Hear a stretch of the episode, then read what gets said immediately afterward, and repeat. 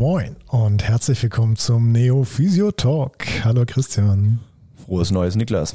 Frohes Neues dir auch, Christian. Wir haben heute bei Aufnahme den, den 1.1.2023. Wir beginnen unser neues Jahr also mit dem Physio Talk. Besser geht ja gar nicht, besser geht ja gar ja, nicht. Oder? Ähm, gestern aus Sicht der Aufnahme kam noch unsere, unsere Neujahrs-Sonderfolge oder unsere Silvester-Sonderfolge bei Steady raus.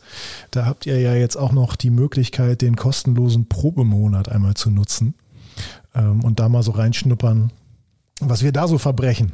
Unter anderem ist da in letzter Zeit der Leserbrief Ja, richtig. online gegangen, um Genau. sich mal auf die letzte Folge zu beziehen, Ja. die hier bei Spotify Ja, online gegangen ist. Ja, um da in der äh, korrekten Chronologie zu sprechen. Wir haben ja jetzt äh, heute die Folge 60. Beim letzten Mal haben wir uns in der Folge 59 eigentlich thematisch mit dem Fuß auseinandergesetzt. Aber ganz am Anfang der Folge haben wir ja nochmal über so einen Zeitungsartikel gesprochen. Und da haben wir über diesen Artikel gesprochen, der äh, hier in der Lokalzeitung aufgetaucht ist. Dann haben wir aber nach der Folge festgestellt, äh, kam von der Deutschen Presseagentur und das wurde in ganz schön vielen Magazinen auch veröffentlicht, unter anderem auch im Kicker. Ähm, und da haben wir einen, äh, einen Leserbrief geschrieben und den könnt ihr auch bei, könnt ihr auch bei Steady nachlesen. So, dann wollen wir mal sehen, ob der gedruckt wird und ob Ja. man dann äh, entsprechendes Feedback bekommen wird oder ich, eben bin, nicht. ich bin sehr gespannt. Also ist jetzt auch schon wieder eine Woche her, glaube ich, aber ob der Feiertage kam da auch noch kein Feedback, habe ich jetzt auch noch nicht mit gerechnet, aber mal gucken, was jetzt in der nächsten Woche so passiert. Da werden ja äh, alle so langsam wieder anfangen zu arbeiten. Ne? Ähm, Mehr oder weniger. Einige werden sich krank schreiben lassen. Ja, vielleicht auch das. Aber äh, mal gucken, mal gucken, was da so kommt und ob da was kommt. Ähm, ja, also da haben wir uns auch nochmal dem Thema Atmung gewidmet und dem äh, übers Thema Atmung wird es auch heute nochmal gehen, denn wir hatten ja schon zwei Teile zum Thema Atmung, ähm, aber äh, das Ding ist, glaube ich, noch lange nicht zu Ende erzählt, oder Christian? Das Ding ist noch nicht zu Ende erzählt und wir haben ja auch schon Pläne für weitere Folgen und auch weitere Folgen mit den entsprechenden Gästen für die entsprechenden Fachbereiche, Ja. würde ich mal so jetzt sagen. Ähm, und ich glaube, dass wir jetzt ähm, in der letzter oder in der Vorbesprechung quasi dieser Folge erstmal uns klar werden mussten, was haben wir jetzt eigentlich alles schon Jo. in Anführungszeichen abgehakt äh, an, an Themen rum, rund um die Atmung oder was haben wir überhaupt schon angeschnitten und was haben wir irgendwie noch hinten überfallen lassen. Ja. Ähm, und welche der angeschnittenen Themen gilt es nochmal zu vertiefen? Ja. Ja, das ist so ein bisschen, äh, kennst du diese, diese russischen Holzfiguren, diese Babuschkas? ein bisschen in sich verschachtelt alles. Also wir hatten ja erst die, die, äh, die Überserie, das Überthema Prävention und aus dem Überthema Prävention sind wir dann ja, war einer der Bausteine, hey, lass mal Atmung machen. Und jetzt wird Atmung in sich, aber irgendwie auch nochmal eine riesige Serie die, glaube ich, hin und wieder auch mal von einer anderen Folge unterbrochen werden wird. Aber ich glaube, die wird uns jetzt noch ein paar Wochen beschäftigen. Es ist ja auch so, dass wir, wenn wir Gäste von externen Anführungszeichen dazu holen, da auch immer an die Terminfindung gebunden sind irgendwie.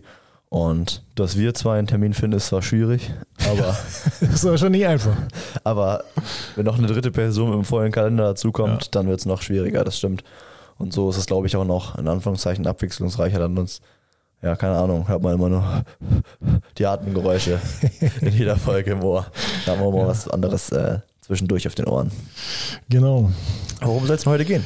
Ähm, ja, das äh, heutige Thema, es geht auch noch mal so ein ganz bisschen vielleicht in Richtung dieses Artikels, den wir beim letzten Mal besprochen haben und auch so ein ganz bisschen in Richtung dieses äh, Leserbriefes, den wir da bei Steady noch mal gepublished haben. Ähm, denn da ging es ja auch viel um die Terminologie der einzelnen Atemformen. Ne? Und so ganz allgemein haben wir da auch schon mal drüber gesprochen. Äh, aber wir haben gerade auch vor der Aufnahme äh, nochmal drüber gesprochen, dass äh, häufig Begrifflichkeiten irgendwie sehr missverständlich gebraucht werden. Ne? Ja, Das ist, glaube ich, das, was du auch in dem Artikel dann erwähnt hast, dass die, gerade die Bauchatmung ähm, so gemeint ist, dass es ja eher um die Zwerchfellaktivität in Anführungszeichen in den Bauch, Genau. oder in den Ab Abschnitt Abdomen, wenn man das jetzt quasi vorher mit einer Linie einteilt, hinein ähm, bezeichnet wird, aber dann von, von der Laie ähm, oder dem Sportler eben als, ja, ich schiebe meinen Bauch nach vorne raus Genau. äh, verstanden wird und dass das dann halt irgendwie schwierig ist. Bauchatmung ist dann eben doch nicht gleich Bauchatmung Und Brustatmung ist eben nicht nur hochthorakal irgendwie Genau. reinjapsen. Ja, und das ist ein ganz großes Problem, was ich damit habe. Ähm, sowohl in diesem Artikel, den wir da äh, kritisch besprochen haben, ähm, als auch in, in weiterer Literatur, die wir uns da nochmal angeguckt haben, wird Brustatmung häufig gleichgesetzt mit hochthorakale Atmung. Und hochthorakale Atmung, das ist äh, mit das Thema unserer heutigen Folge. Äh, das ist etwas, was wir bei sehr, sehr vielen Patienten finden und was ein ganz großes Problem ist. Aber hochthorakale Atmung ist eben in unseren Augen nicht die Brustatmung im eigentlichen physiologischen Sinne. sondern eigentlich nur quasi die Einatmung, dass die Rippen sich nach oben rotieren und quasi nicht nur oben quasi bleiben, sondern dann auch im entsprechenden über die äh, unsere Form, in Anführungszeichen Bauchatmung, wieder nach unten sich bewegen. Ja, also da geht's geht's um die gesamte Range of Motion und da geht's um den, um den genauen Einsatz der jeweiligen Muskulatur. Denn ähm, wenn wir uns das mal angucken, dann haben wir erstmal ganz, ganz grundlegend, äh, kann man ja unterteilen zwischen Atemmuskulatur und Atemhilfsmuskulatur. Ja. Und da haben wir erstmal die wichtigsten Atemmuskeln, Zwerchfell. Genau, und die interkostalen Muskulatur. Yes. Und ohne, ohne Zwerchfell geht gar nichts. Ja? Ähm, insofern auch fraglich, ob man das jetzt wirklich Zwerchfellatmung nennen muss. Diese, das ist auch noch so ein Synonym, Synonym, was da irgendwie häufig benutzt wird. Denn letztlich Atmung ohne Zwerchfell, ja, das funktioniert halt nicht, ne? Ist wie Keukarpfen. Richtig. Heißt auch Karpfenkarpfen und dann äh, Ja, es ist aber die Frage, äh, wie viel Bewegung, wie ist denn die Range of Motion von deinem Zwerchfell? Ist die so, wie es konzipiert ist, oder ist die ganz klein amplitudisch? ja, ist wieder unser Beispiel mit dem ähm, mit diesem Kolben. Ist die in dem Kolben drin oder geht sie eher gegen die Kolbenwand und nach vorne raus? Wohin bewegt sich das Zwerchfell? Genau, ja. Und äh, bewegt sich der Kolben ganz, ganz klein oder eben schön groß. Ja, wenn wir jetzt äh, ein bisschen, ähm, ein bisschen, äh, weiß ich auch nicht, wenn wir eine, eine großamplitudische Arbeit verrichten, kriegen wir auch nicht unbedingt sofort äh, krasse körperliche Probleme. Aber wenn wir jetzt drei IKEA-Schränke in Folge aufbauen und dabei einen Handschraubendreher benutzen, dann tut uns am Ende sicherlich der Ellenbogen weh. Und ganz ähnlich ist das ja eigentlich mit der Atmung. Wenn wir ganz klein amplitudisch arbeiten und eben in so eine hochthorakale Stressatmung kommen, dann haben wir eben am Ende den Salat und wir haben Probleme. Ja, aber wenn wir groß amplitudisch arbeiten, so wie der Körper äh, eben vorgesehen ist, dann klappt das ganz gut. Das ist dann, glaube ich, auch der Punkt, ähm, wo man unterscheiden muss mit Atemhilfsmuskulatur, also sowohl inspiratorisch als auch expiratorisch, Ja. ähm, wann sie ähm, ja, wann sie schädlich wird. Das ist eigentlich falsch gesagt, aber ich finde, Atemhilfsmuskulatur wird ja oft so gesagt, ja, der COPDler in Anführungszeichen, der nutzt jetzt hier seine Atemhilfsmuskulatur, weil das Zwerchfell es nicht mehr bringt oder aufgrund seiner ähm, Lungenproblematik es, es nicht mehr funktioniert. Aber das heißt ja eigentlich, ja, die andere Muskulatur, die darf eigentlich nie verwendet werden. Die darf, äh, sollte ruhig sein, wenn du normal atmest und braucht eigentlich gar nicht äh, im, im, Betrieb, im Betrieb zu sein. Und das ist ja auch irgendwie nicht richtig. Weil wenn du die nicht aktivierst irgendwie oder in Funktion hältst, ja, dann wird es auch schwierig, die dann im, im Ernstfall in Anführungszeichen Ja. einzusetzen. Ja, die Atemhilfsmuskulatur ist extrem richtig. Und äh, wenn wir uns mal angucken, was zur inspiratorischen und expiratorischen Atemhilfsmuskulatur dazugehört, dann fällt uns auch schnell auf, hey, das sind Muskeln, die sind ganz wichtig, wenn es um eine biomechanisch optimale Haltung geht. Nicht nur vom, äh, vom Brustkorb, sondern auch einfach von den Schulterblättern. Ja, vom, vom, vom Ja. gesamten Körper, ne? Gerade inspiratorisch ist ja eigentlich, viele der Atemhilfsmuskeln laufen ja in Anführungszeichen von unten nach oben. Also laufen ja in dieser, ähm, nicht in der Horizontalebene ab, sondern so vertikal quasi Mhm. und helfen ja den, ähm, den interkostalen Muskeln die Bewegung nach oben zu machen. Also wenn wir zum Beispiel Sternocleido oder die Scalini nehmen oder die beiden Pectoralis-Muskeln, äh, Ja, also da, das, das sind dann natürlich auch Muskeln, äh, da kriegen wir bei, bei defizitären Atemmuskel, äh, Atemmustern, äh, kriegen wir da Probleme. Aber da sind wir wieder in diesem, in diesem Vergleich äh, Ikea-Schrank aufbauen und Schraubendreher. Äh, kleinamplitudische Bewegungen, so wie es eigentlich nicht gedacht ist für den Arm. Ja, und in diesem Fall dann eben so, wie es eigentlich nicht gedacht ist für den Thorax. Gut, und dann gibt es Probleme. Ich finde, man kann da fast den Vergleich machen, es ist keine Atemersatzmuskulatur. Mhm. Also wenn du jetzt sagst, ich nehme jetzt eine Nahrungsergänzung, dann heißt es auch eine Ergänzung und es ist nicht ein Nahrungsersatz, ja. sondern das ist auch ein Atemhilfsmuskel und nicht ein Atemersatzmuskel. Und so sollte das auch betrachtet werden irgendwie. Ja, ja aber es ist äh, häufig eine Betrachtung, die gar nicht so ganz unbedingt angewendet wird. Denn ähm, wenn wir jetzt an unsere Patienten in der Praxis denken, dann sind das natürlich häufig Patienten, äh, die zu uns in die Praxis kommen und Schmerzen haben, die, äh, die auch viel Stress äh, die sich mit viel Stress konfrontiert sehen. Das ist, glaube ich, ein Ding unserer heutigen Gesellschaft, genau. Ich, ja. Die einfach einen sehr stressigen Alltag haben und vielleicht auch nicht die besten, ähm, die besten Lösungsstrategien, für, für, um, um damit um, umzugehen. Mm, und das sind dann ja häufig Patienten mit Problemen im Schulter-Nackenbereich, ja, wo der Pectoralis äh, irgendwie auch ein bisschen, ein bisschen mehr auf Spannung ist. Mhm. Ähm, da sind ja durchaus Parallelen zu erkennen. Ich finde auch Parallelen zu erkennen zu allen Leuten mit BWS-Problemen. Da haben mhm. wir, glaube ich, schon in der Atmung Teil 1 ja mal kurz drüber gesprochen, dass da dann auch die, ähm, das Verhältnis von Mobilität und Stabilität nicht ganz, nicht ganz richtig ist. Und das ist ja in dem Fall dann auch irgendwie wieder so, dass sich die Stabilität oder die Kraft über eine hypertone ähm, oder ja konzentrisch ausgerichtete Muskulatur zeigt. Ja. Ja, und das sehen wir hier eben relativ häufig bei diesen Stressatmungspatienten.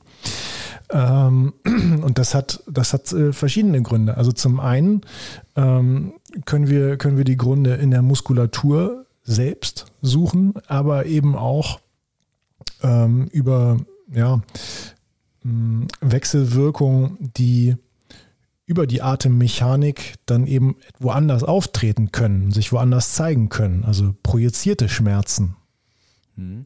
Wenn wir zum Beispiel die Scalini nehmen und die aufgrund des äh, einer relativ flachen thorakalen Atmung, jetzt müssen wir mit der Terminologie vorsichtig sein, wie wir uns hier ja. bewegen, ähm, und die immer feuern und die auf, auf Spannung sind. Ja, wenn wir jetzt einfach nur quasi muskulär bleiben, die Spannung ist hoch, weil sie viel der Atmung abnehmen oder viel gebraucht werden während der Atmung. Dann haben wir ja die Scalenuslücke, wo die Subclavia, also die Arterie und der Plexus durchlaufen. Mhm. Und alleine, wenn man sich das dann quasi ja rein mechanisch vorstellt, und da sind wir wieder in einem vereinfachten Bild, und diese Lücke aber klein gemacht wird über zwei hypertone Muskeln, also den Anterior und den Medius, dann ist der Raum ein bisschen begrenzt. Ja.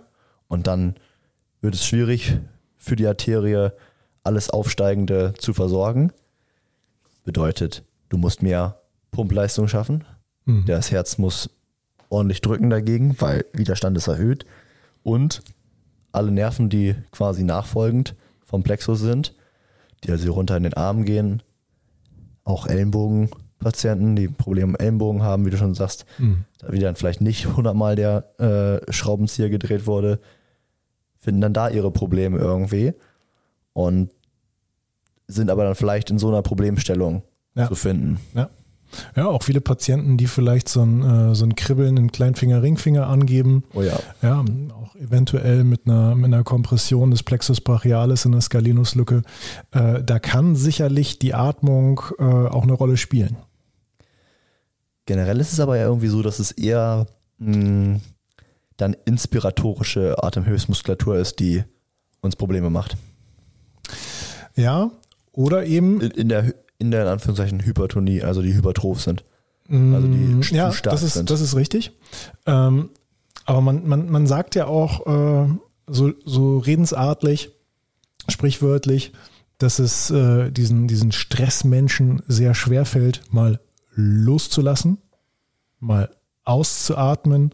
Ja, und das kennt ja jeder. Wenn er, wenn die Spannung von einem abfällt, atmet man einmal tief ein und natürlich aus. Ja. Ja, und die Ausatemhilfsmuskulatur, die ist auch nicht ganz unwichtig, wenn es um Haltung geht. Ja, ähm, und da haben wir im Grunde genommen ähm, unsere ganze muskuläre Säule des unteren Rumpfes, kann man eigentlich sagen.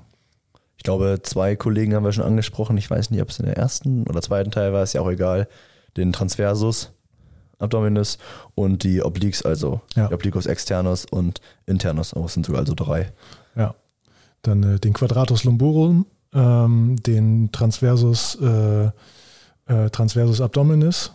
Ja, Dann Rectus, genau. auch wenn er vielleicht eine untergeordnetere Rolle spielen würde Ja. im Vergleich zu den anderen von uns gesagten. Aber auch gerade Transversus thoracis halt für die Ausatmung unfassbar wichtig. Ja. Auch bei zum Beispiel einer Trichterbrust oder sowas, wenn du Jo. da überlegst, ähm, wie da die Funktion von dem Muskel ist. Mhm. Eher, eher ungut. Ja. Ja, und dann ist vielleicht auch nochmal ganz, äh, ganz interessant, dass unser Zwerchfell ja auch noch äh, Faserzüge ähm, beispielsweise in den Transversus abdominis äh, und in den Quadratus lumborum mit abgibt. Ne? Aber ähm, über die äh, Feinanatomie in dem Bereich, da wollen wir auch nochmal mit einem Gast sprechen. Ähm, was wir aber bei, bei diesen Patienten auch sehr häufig finden, sind äh, projizierte Schmerzen über neuroanatomische Korrelationen. Denn Woran denkst du?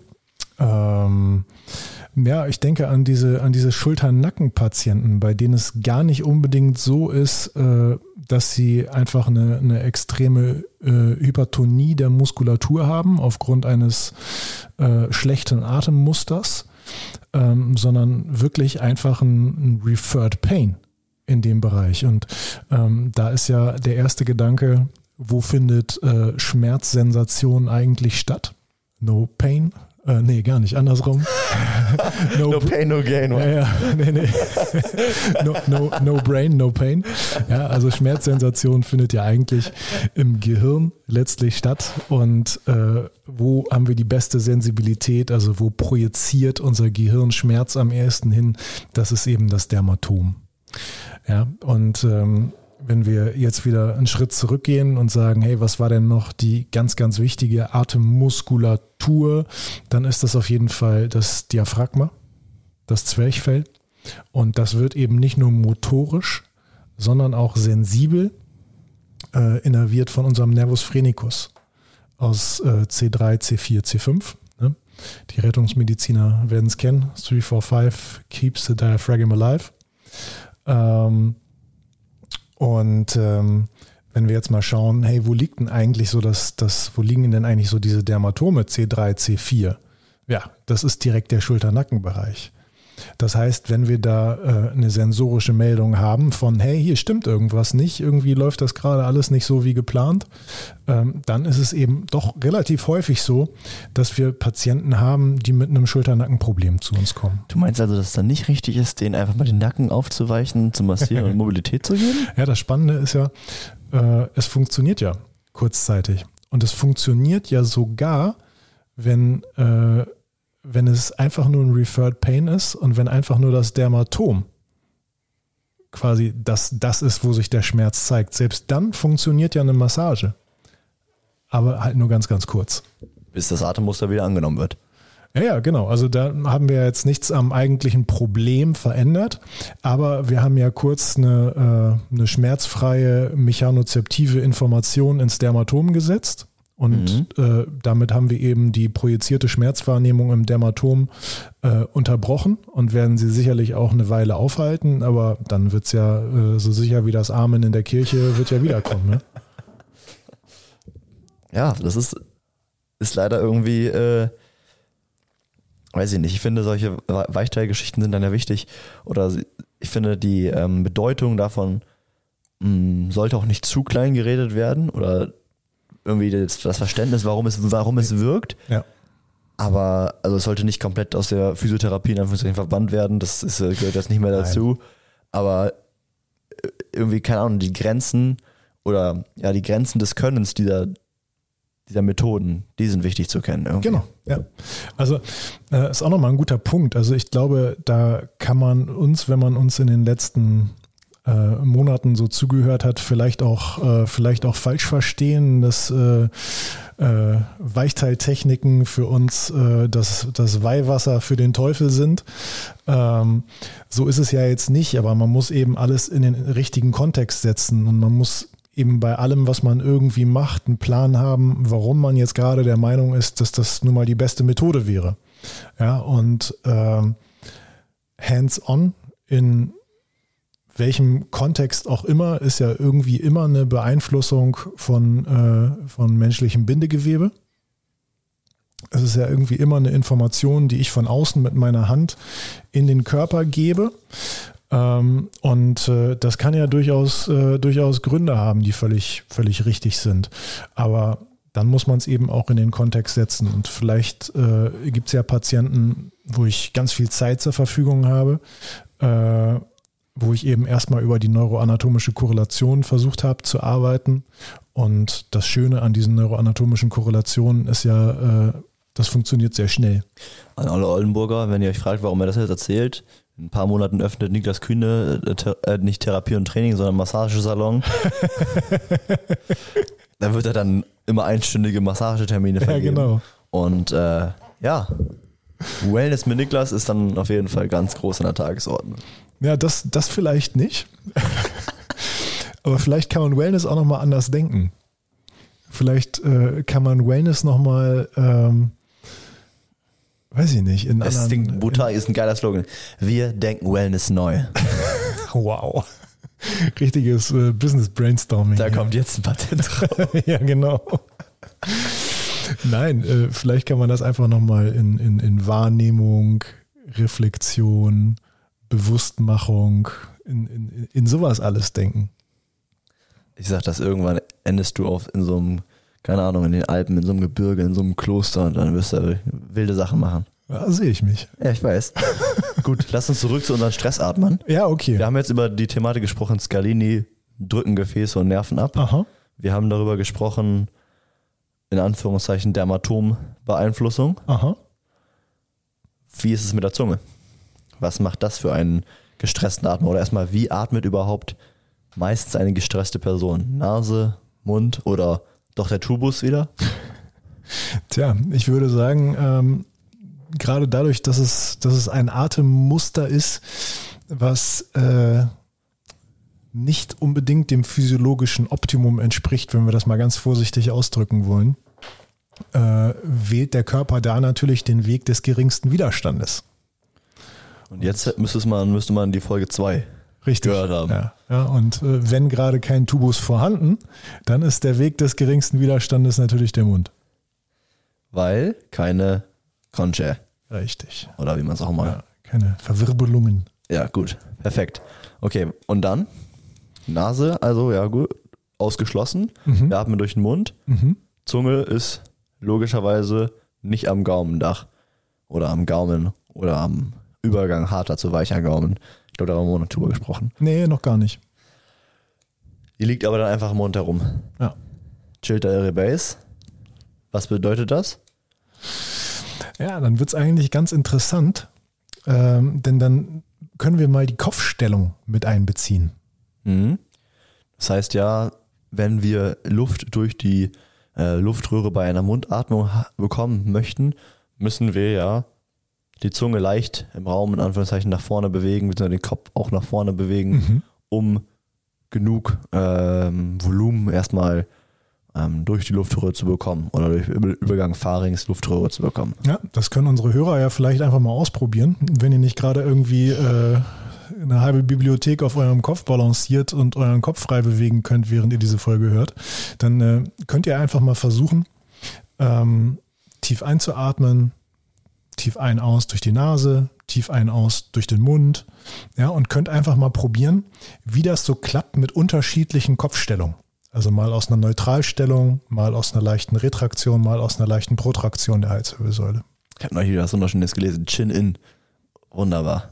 Chin in. Ah, ja, ja. Mhm, okay. Und da dann mal eine Mundatmung und dann fängst du schon richtig an so. Das geht nicht. Da ist halt alles dicht.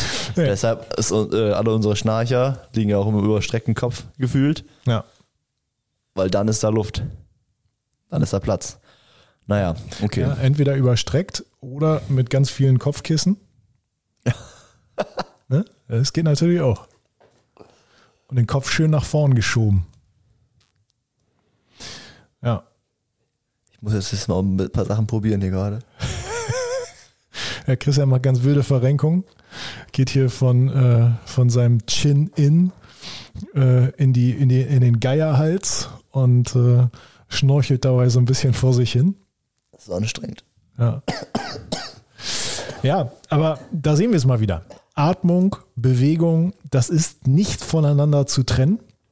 Und ähm, dementsprechend, das haben wir in unserer, äh, in unserer Folge Plus 23 schon mal gesagt, äh, gehört Atmung auf jeden Fall mittlerweile zu unserer täglichen Arbeit äh, komplett mit dazu und äh, wird, glaube ich, bei so ziemlich jedem Patienten irgendwie in die Gesamtbetrachtung mit einbezogen. Ne? Absolut. Wir hatten das ja, glaube ich, schon mal angesprochen mit dem, mit dem Baukasten irgendwie. Also wenn wir einen Werkzeugkoffer haben und Atmung ist davon eine, eine Zange, die wir haben oder ein Werkzeug, ähm, dann ist das, glaube ich, immer ein Werkzeug, was wir quasi im Kopf haben, woran wir denken und es nicht äh, hintenüber fallen lassen, sondern immer der Gedanke, ja, das könnte auch mit der Atemmechanik zusammenhängen. Mhm. Wie machst du das? Lässt du dir einfach äh, Patienten sich einfach hinsetzen und dann mal atmen oder wie läuft das ab? Äh, nee, nicht unbedingt. Ähm, also ich achte in der Anamnese schon drauf. Ich sitze ja erstmal mit meinen Patienten am Schreibtisch und schnack ein bisschen mit denen. Und äh, während ich mich mit denen unterhalte oder eigentlich schon bevor wir uns miteinander unterhalten, achte ich schon mal drauf, äh, ob die den Mund nur geöffnet haben, wenn sie sprechen oder ob sie den Mund auch geöffnet haben müssen, wenn sie mir zuhören, weil sie sonst keine Luft kriegen. Ähm, und äh, in der Inspektion schaue ich mir dann immer die Stellung des Brustkorbs an. Mhm. Und ähm, manchmal lasse ich die auch nochmal tief ein- und ausatmen, ja. Und dann schaue ich mir an, sind die überhaupt dazu in der Lage, den Brustkorb zu expandieren oder schiebt sich da nur der Schultergürtel hoch und runter? Ja, wo atmen die eigentlich hin? Wie sind die Atemmuster? Also das schaue ich mir manchmal schon an, aber ich möchte erstmal einen Eindruck bekommen, ohne dass die wissen, dass ich auf ihre Atmung achte. Denn das macht ja auch immer was. Ich denke oft dran, ähm, wenn es um ein Problem geht, was immer wieder kommt. Ja. Oder wenn man jemanden hat, der das quasi Problem immer wieder hat und jetzt nicht irgendwie, keine Ahnung, äh, Profi-Kugelschosser ist äh, und immer nur über seine rechte Seite stößt und man erklären könnte, warum immer quasi das Muster wiederkommt, mhm. dann denke ich oft an solche alltäglichen Sachen wie Atmen, ja. Schlafen, Gehen, diese in Anführungszeichen, ja, Basisfunktion. Ja, alles, was immer wieder einwirkt. Ne? Ja, genau. Ja. Und dann kannst du irgendwann, ja, macht es einen Klick meistens. Ab und zu. Ja. Es ist gerade äh, für Visz oder für Patienten mit, äh, mit einer viszeralen Komponente des Problems eine ganz, ganz wichtige Geschichte, weil wir haben gerade darüber gesprochen, die expiratorische Atemhilfsmuskulatur, das ist im Grunde genommen die muskuläre Säule ähm, unseres äh, unteren Rumpfbereichs. Mhm. Dementsprechend ist es auch die Fixation ähm, unseres äh, abdominellen Organtraktes. Wir ja, sind zurück das, bei der Neutralität. Richtig. Ja, das heißt, äh, das ist etwas bei allen Patienten mit einer viszeralen Komponente muss ich mir die Atemmuster angucken und muss gucken, ob die, ob die dazu in der Lage sind, äh, diese muskuläre Säule so einzusetzen in ihrem Alltag, das heißt eben auch in ihrer Atemmechanik, ähm, dass sie, dass sie sich selbst abdominell stabilisieren können. Ja, und äh, so, jetzt geht es eigentlich direkt, äh, direkt in dem Muster weiter. Du hast es gerade gesagt, jetzt sind wir wieder bei der Neutralität. Wenn ich einen Patienten habe mit einem Problem der unteren Extremität, dann muss ich mir auch die Atmung angucken, weil es dann wieder um diesen Kolben geht zwischen, ähm, zwischen Zwerchfell und Beckenboden. Du hast ja schon gesagt, Quadratus und Psoas unter anderem, die vom Zwerchfell auch beeinflusst werden. Genau. Ja, also da, da äh, kommen wir einfach nicht drum rum, uns die Atmung anzugucken, wenn wir einen Patienten wirklich ganzheitlich betrachten wollen und das eben nicht nur so als Floskel benutzen. Also nicht nur wir machen, wir gestalten Wellness neu, sondern auch wir gestalten Ganzheitlichkeit neu. Ja, ich, ich möchte jetzt nicht behaupten, dass wir das neu gestalten oder dass wir das komplett neu denken. Oh ja, das ist noch besser. Wir denken Ganzheitlichkeit neu. Ja, dem würde ich widersprechen. Also ich glaube jetzt nicht, dass wir die Ersten sind, die das so sehen. Nee, das glaube ich auch nicht, aber es klingt so Äh, heftig. und wir haben, das Rad, wir haben das Rad auch nicht selber neu erfunden. Ähm, aber das ist etwas, was mir zumindest äh, häufig etwas missfällt bei dem, bei dem Gebrauch von Ganzheitlichkeit, ähm, dass man dann eben häufig nur bei Hands-on ist und äh, dass da relativ häufig äh, Lebensstilhygiene und so diese ganzen Dinge, die du gerade beschrieben hast, ja, Schlaf, Atmung, das, was eben täglich passiert, passieren muss, damit wir, damit wir leben können, ähm, dass die Betrachtung dieser Dinge eben immer mit einbezogen werden muss, sonst ist es nicht ganzheitlich. Ja, eine Phase ähm, in meiner in Anführungszeichen Patientenlaufbahn oder auch in meiner Therapeut oder in meiner therapeutischen Ausbildung irgendwie, die ja immer noch anhält, aber es hat sich für mich ähm, phasenweise so angefühlt, als ob je weiter ähm, ein Therapeut oder eine Therapeutin ähm, in ihrer Laufbahn ist, beziehungsweise je weiter oder je mehr sie weiß oder je mehr er weiß und kann, auch mit Hands-on, egal ob es jetzt viszerale Techniken ist, egal ob es jetzt manipulative Techniken ist oder Weichteilbeeinflussung, je mehr quasi da äh, an, an Wissen da ist, desto weniger geht es um, um, die, um die Basics in Anführungszeichen. Also es geht dann immer weniger um ja, einfach dem Patienten eine Hausaufgabe mitzugeben. Das, was man am gefühlt zweiten Tag der Ausbildung gelernt hat, gibt den Leuten immer ein bis drei Hausaufgaben mit. Ist ja auch nicht jetzt für immer richtig und für jeden, das will ich nicht sagen. Aber dass davon quasi, weil man so viel Hands-on hat und die Zeit mit seinen Skills füllen kann und denkt, ich kann ihm jetzt doch noch helfen und ich habe doch das gelernt und ich kann jetzt noch dies machen, irgendwie zumindest war das mein Gefühl, dass dann gar nicht mehr darauf geachtet wird, äh, irgendwie ja, dem Patienten die Selbstwirksamkeit oder die, was die eigene Kraft ähm, von Basisfunktionen irgendwie wieder mitzugeben. Siehst du das auch so? Oder? Ja, total, total. Ich habe da auch schon häufig drüber nachgedacht. Ich glaube, mh, eins der Kernprobleme ist, dass äh, wenn wir diese Therapeuten haben, die du gerade skizziert hast, ist es häufig so, dass die eine ganz bestimmte Richtung total interessant finden und sich in dieser einen ganz bestimmten Richtung so ein bisschen, ja, ich will nicht sagen verlieren, aber dass die sich da kaputt spezialisieren. Das ist ja in der Medizin mit Fachärzten Richtig. und fachspezifischen Ja, die, Sachen auch die, so. Die sind dann irgendwann wirklich überragend in dieser einen Teildisziplin. Die Gefahr ist dann nur, dass dann für in, in, in deren Sichtweise alles in diese eine Fachdisziplin hineinfällt und die nicht mehr offen und interessiert bleiben für die anderen Dinge, die der Mensch eben noch so mit sich bringt. Ich glaube auch, wenn ich ähm, mir aussuchen könnte für in 20, 30 Jahren, ob ich irgendwo in einer Minidisziplin richtig heftig sein, also so unfassbare Koryphäe sein möchte oder lieber alles ganz gut, aber einen groben Überblick von allem zu haben, äh, würde ich glaube ich eher das zweite wählen. Ja. Mm, Aber ich glaube dann damit einer größeren Bandbreite an PatientInnen helfen kann. Aber hättest du das vor vier Jahren genauso beantwortet? Jein, glaube ich. Weil ich das ja mit der Medizin von zu Hause aus gesehen habe, wie die es mit der Spezialisierung dahin geht und dann Mhm. äh, am Anfang der Ausbildung, in Anführungszeichen, der, ein, der einfachste Muskel quasi vom Ansatz und Ursprung nicht mehr genannt werden konnte, weil das einfach so weit weg ist und so fernab von der Spezialisierung ist. Und da habe ich mir auch damals schon gedacht, dass ich das eigentlich nicht ganz, ganz cool finde oder wie man das verhindern kann. Ich glaube, das kann man nicht verhindern, wenn man sich so weit spezialisiert irgendwo hin.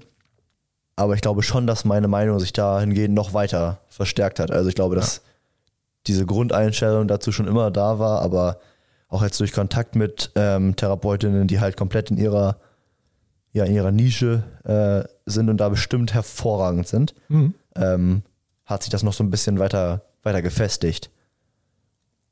Und auch durch Begegnung mit äh, Professorinnen in der Uni, da sind welche halt auf, auf so einer Centmünze unterwegs, was, ja, was die Spezialität oder Spezifizierung angeht, das ist Wahnsinn, aber da halt hinzukommen, dann geht es ja irgendwie auch dann, glaube ich, in solchen äh, Nischen darum, keine Ahnung, irgendwann auch das Ego zu befriedigen, glaube ich, und Ja. da der Beste zu sein und so und so weiter und so fort. Und ich glaube, da ist der Weg mit ganz schön viel Selbstzweifel und ganz schön viel ähm, auch so internem Druck ähm, ja, gepflastert und dann glaube ich, dass ich darauf nicht so viel Bock hätte. Aber kann sich auch ändern, vielleicht bin ich auch ein wilder Knacker in 30 Jahren. Glaube ich nicht. Ich halte dich Mit auch sonst. 56 kann man schon mal ein wilder Knacker sein. Ja, ja, also äh, ich glaube, das ist aber auch nochmal ein ganz wichtiger Aspekt, dieses Ego-Ding, dass man äh, vielleicht in irgendwas unbedingt ganz überragend sein möchte und damit äh, aus den Augen verliert, dass man darin in allem eigentlich nur so semi-gut ist. Ja, äh, weil man eben alles in seine eigene Schiene irgendwie so, so, so rein interpretiert und vielleicht ist das auch eine Vorgehensweise, die bei Patienten irgendwie Eindruck macht, ne? Weil die denken, boah, also das hat er ja richtig drauf, ja. Aber äh, das sollte doch eigentlich ziemlich egal sein. Ich würde als Patient mir wünschen oder wünsche mir als Patient, wenn ich in einem Patiententherapeuten- oder Patienten-Arzt-Verhältnis bin ähm, und ich der Patient bin, dann wünsche ich mir schon, dass mir, mh, dass die Person, die mir gegenüber sitzt, auf alle Bereiche irgendwie ein bisschen Einsicht hat. Also wenn ich zum Hausarzt gehe äh, wegen der Problematik, dann möchte ich schon, dass er nicht nur guckt, liegt das jetzt nur am Herzen. Da möchte ich schon, dass er guckt, wie ist denn das ganze Spektrum. Und dass, wenn er dann das feststellt, das ist Problem A und kommt selber da nicht weiter, und dann kann er mich zu einem Spezialisten schicken, dann hat er mir ja geholfen. Aber dafür muss er erstmal wissen, über die äh, ganzen Problembereiche quasi haben. Und das finde ich irgendwie cooler, so eine Person zu sein, glaube ich. Ja, ich auf jeden Fall auch. Also äh, kann ich kann ich so nur unterschreiben. Wäre ich mal wäre ich mal sehr interessiert, ob wir da äh, Hörer haben, die da ganz anderer Meinung sind und äh, das vielleicht auch mal uns gegenüber begründen wollen. Ähm, denn äh, man kann ja nur lernen über so einen Meinungsaustausch. Ja, ich finde das einfach spannend. Äh, ist ja nicht, ist ja nichts Verwerfliches an der eigenen, an irgendeiner Meinung. Nö. Ähm, kommt ja mal aus der Person selber heraus. Und dann finde ich es irgendwie spannend, da andere Sichtweisen ähm, ja, zu diskutieren. Heißt ja. Ja. nicht, dass man da irgendwie dagegen ist, sondern Nö. den, den Antrieb für eigenes Schaffen irgendwie zu finden. Jetzt irgendwie sind wir weit weg von Ja. dem, wo wir hin wollten. Aber wir haben geatmet währenddessen. Ja, und über die perfekte Zungenposition sprechen wir dann mal anders nochmal, würde ich sagen. Ja. Also, wir können sicherlich das Thema Anatomie noch mal so ein bisschen vertiefen. Da haben wir schon was auf der Agenda. Dann äh, wäre es auch lohnenswert, noch mal so ein bisschen über Atemgase zu sprechen. Auch ein Thema, was äh, erstmal vielleicht trocken und langweilig klingt, aber super interessant ist und eine hohe Praxisrelevanz hat in unseren Augen. Ähm, ja, das ist die Planung. So viel dazu. Dann würde ich sagen, machen wir Schluss für heute. Ja. Die Dunkelkeit, Dunkelheit. Dunkelheit ist Der, der erste Sonnenuntergang 2023. Yes, Wahnsinn, war wunderschön. Ja, oder? Ja, hier in Oldenburg herrlich. Wir haben uns da so reingeatmet. Gut, ich bin in meinen Laken und bin raus. Haut rein. Bleibt uns gewogen. Ciao, ciao.